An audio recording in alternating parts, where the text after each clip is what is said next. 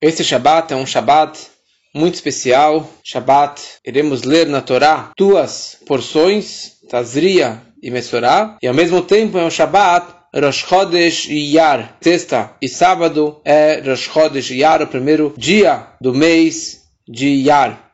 E é conhecido que Iyar é o acróstico de três palavras. Ani Hashem Rofecha, eu sou Hashem, o teu Deus da cura, o teu curador. A Torá é a fonte de tudo que existe no mundo. A Torá é o blueprint da criação e também das curas e de todos os remédios que existem. A fonte existe na Torá, consta na Torá. E principalmente uma cura espiritual. Como está escrito, por exemplo, uma pessoa que está com dor de cabeça e a Torá, estudando Torá, ele acaba trazendo uma cura. Torá meviá refuala olam, a Torá traz cura para o mundo. É interessante que na Torá tem dois versículos divergentes sobre como que Deus cura o doente, ou que, como que Deus retira todas as doenças. Tem um versículo que diz asher sante lo asim ani Hashem rofecha. Toda a doença que eu coloquei sobre o Egito, eu não colocarei sobre você. Pois eu sou Hashem, o curador. Eu sou Hashem que te traz a cura. Desse, desse versículo nós vemos que não haverá nenhuma doença Toda aquela doença que eu coloquei sobre o Egito, eu nunca vou colocar sobre você. Por quê? Porque eu sou Hashem, o Deus da cura. E não, nem vai aparecer nenhum tipo de doença. Já um outro versículo, a Torá descreve: Eu vou retirar a doença entre, de entre vocês. A siroti significa eu vou retirar. A doença existe, as pessoas vão estar doentes, mas eu vou curar aqueles que estarão doentes. A questão é qual é a promessa que Deus está dando para o povo? Se haverá doenças e elas serão curadas, ou que Bichlal, que desde o princípio não haverá nenhum tipo de doença. O Tzemach Tzedek, o terceiro Rebbe, ele explica que existem duas situações. Se é algo natural, se é uma doença que vem do mundo, que vem da natureza, e é natural que as pessoas fiquem com esses tipos de doenças, então, eu vou retirar, eu vou extrair esses tipos de doenças entre vocês. Mas uma situação, uma doença que vem de Deus, uma doença que vem do sobrenatural, que vem não algo comum, é isso que Deus, na verdade, está prometendo. Eu não vou colocar sobre você nada dessa doença. Eu nem vou colocar, nem vai acontecer esse tipo de doença sobre você. Ou seja, tem pessoas que ficam doentes, mesmo com esse tipo de doença que vem do além. Mas a promessa divina é que ele vai retirar todos esses tipos de doenças. Na nossa situação atual, o corona, ninguém sabe de onde que veio, por que veio, até quando vai existir, até quando vai ficar entre nós, qual é a cura, quer dizer, é algo que veio de Deus. Todos dizem isso de todos os meios, de todas as religiões, acreditam que o corona ele veio é uma mensagem de Deus, é um castigo de Deus, é uma mensagem que Deus quer trazer para a humanidade para acordarem, como que todos já dizem que o mundo já não é igual e não será igual após toda essa, essa epidemia. Como Rebbe certa vez prometeu para Rabbi Shmuel Levitin, um grande discípulo que estava muito doente, Rebbe prometeu para ele que não haverá nenhuma mancha da doença, não haverá nenhum lembrete, nenhum restígio daquela doença vai sobrar sobre aquela pessoa. Ou seja, óbvio que devemos escutar os médicos e obedecer às ordens médicas. Eu repito, as ordens médicas, mesmo que às vezes os políticos e o governo pode falar diferente, mas é isso que os médicos estão orientando, é isso que, que, que a Associação Médica Mundial está orientando, nós devemos sim obedecer todos os tipos de cuidados para que Deus nos livre ninguém mais fique doente e ninguém mais acabe falecendo. Então, qual é o papel do, do médico nessa história? Qual é o papel do médico nessa cura? Se a cura vem de Deus, então por que preciso de um médico? Porque preciso me medicar. E a explicação é que mesmo uma cura que vem por intermédio do médico, é porque Deus deu o reshut, deu a permissão para o médico curar. E Deus deu a obrigação para o médico curar aquele que ele consegue curar, para que os doentes sejam orientados pelo médico. Mas tem algo que o médico não consegue fazer. Ele consegue curar a partir de agora. Daqui em diante, ele consegue curar aquele doente.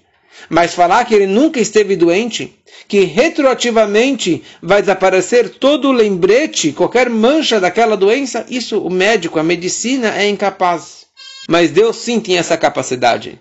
Deus ele consegue causar um tipo de cura retroativa, zerar desde o início, de, uma, de tal forma que aquela doença, como se fosse que ela nunca existiu naquela pessoa que é como a ideia da chuva, do retorno. Existem vários tipos de retorno, de arrependimento.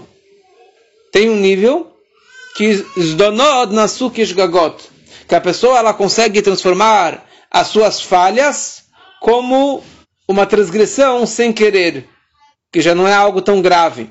Mas quando a pessoa ela faz uma chuva mais profunda, ela realmente se arrepende e ela decide que nunca mais ela vai transgredir, ela consegue transformar as transgressões em shuyot, em méritos, em pontos positivos. Ela consegue transformar o negativo em positivo. Quem consegue extrair uma doença e trazer uma cura total e absoluta somente Deus. Como Rogachover, o grande crânio do século passado, ele disse que todo o conceito da mahalá, da doença, é só um nisayon, é só um teste de Deus. E como já expliquei uma vez, que todo o conceito dos nissionot, dos testes que aparecem na vida da pessoa, é só uma ilusão. É uma ilusão de ótica. Deus ele coloca um teste na nossa frente para você conseguir fortalecer a tua fé, para você conseguir se fortalecer, para você conseguir pular esse obstáculo e depois perceber que na verdade esse obstáculo nunca existiu. Ele só estava lá para te testar.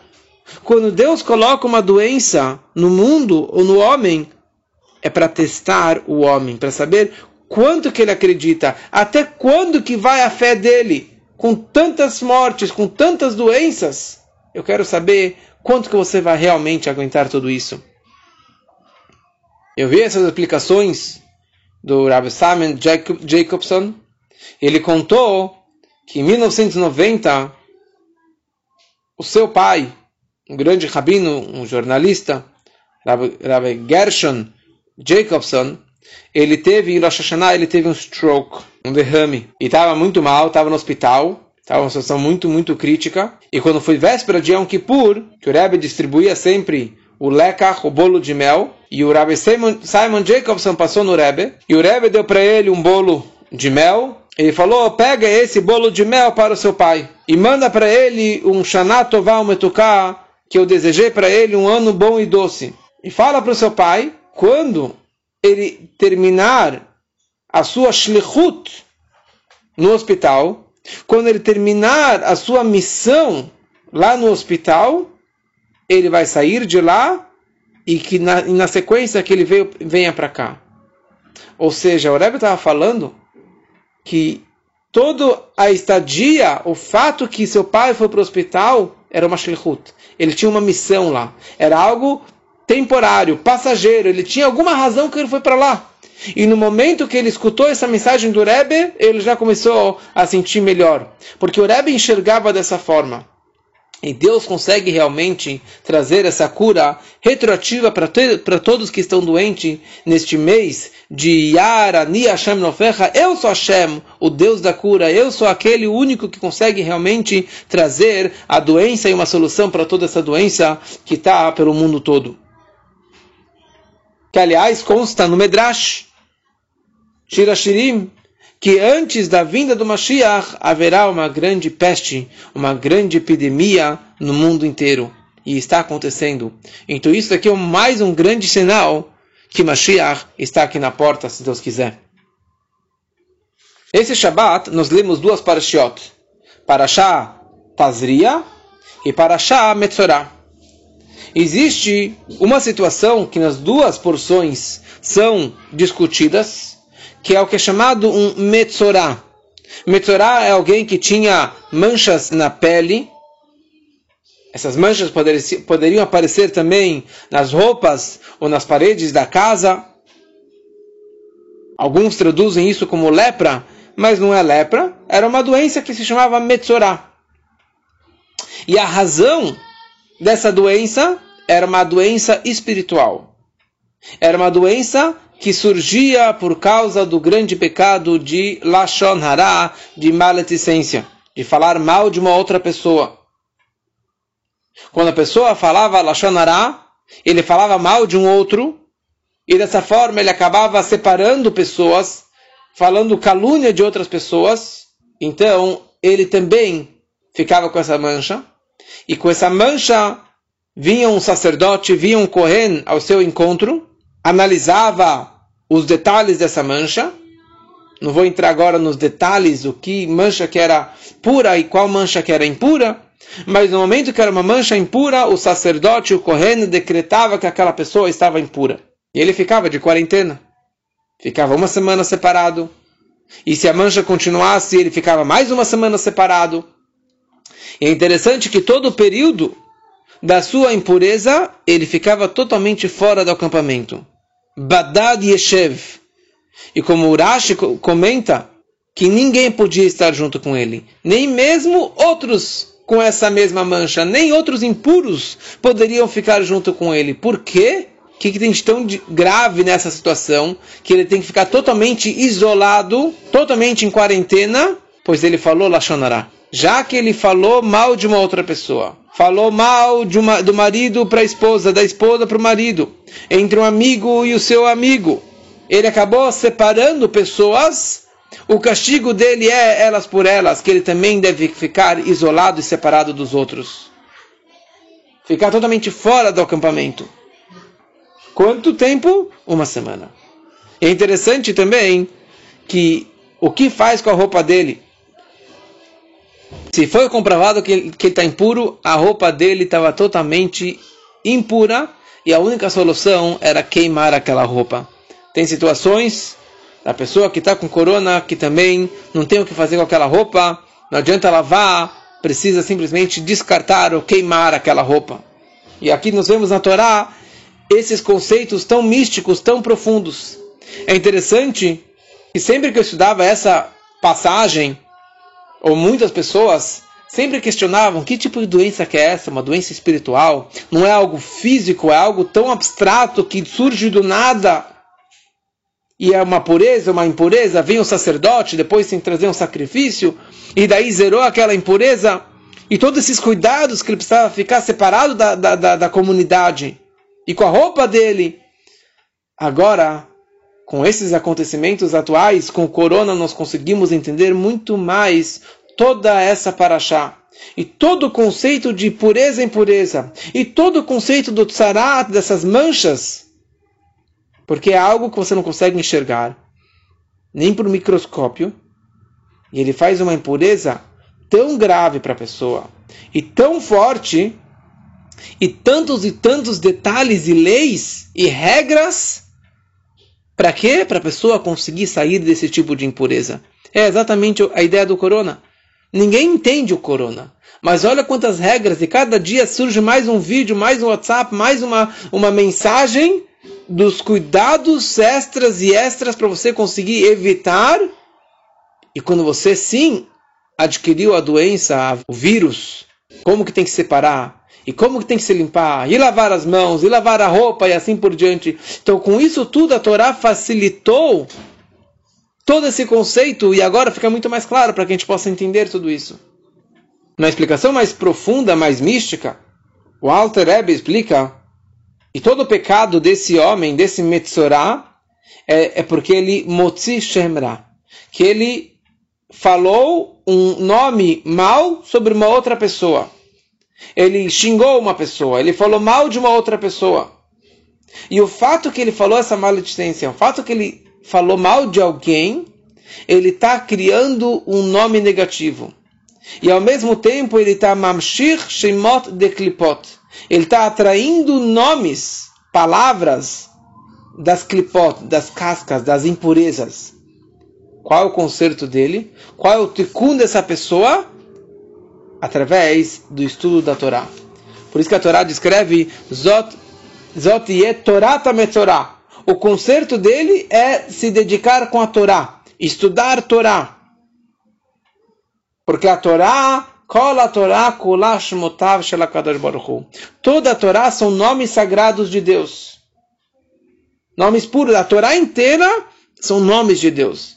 Então, já que ele se dedicou com nomes impuros, o conserto dele é através da santidade das palavras da Torá. E possamos aprender disso, de não falar mal de ninguém, de não escutar Lachonará, cuidar muito das nossas palavras, que a gente consegue realmente influenciar e palavras também, se você usa uma máscara, se você usa uma máscara, você protege a sua boca, você protege a sua fala, e as pessoas estão falando cada vez menos pessoalmente, e espero que isso também seja uma forma de falarmos menos mal de outras pessoas, menos lachonará, menos maledicências, e com certeza isso vai trazer um amor máximo entre as pessoas, uma união máxima entre as pessoas, que vai atrair o grande momento da grande paz, do grande amor da era messiânica que seja muito em breve, se Deus quiser.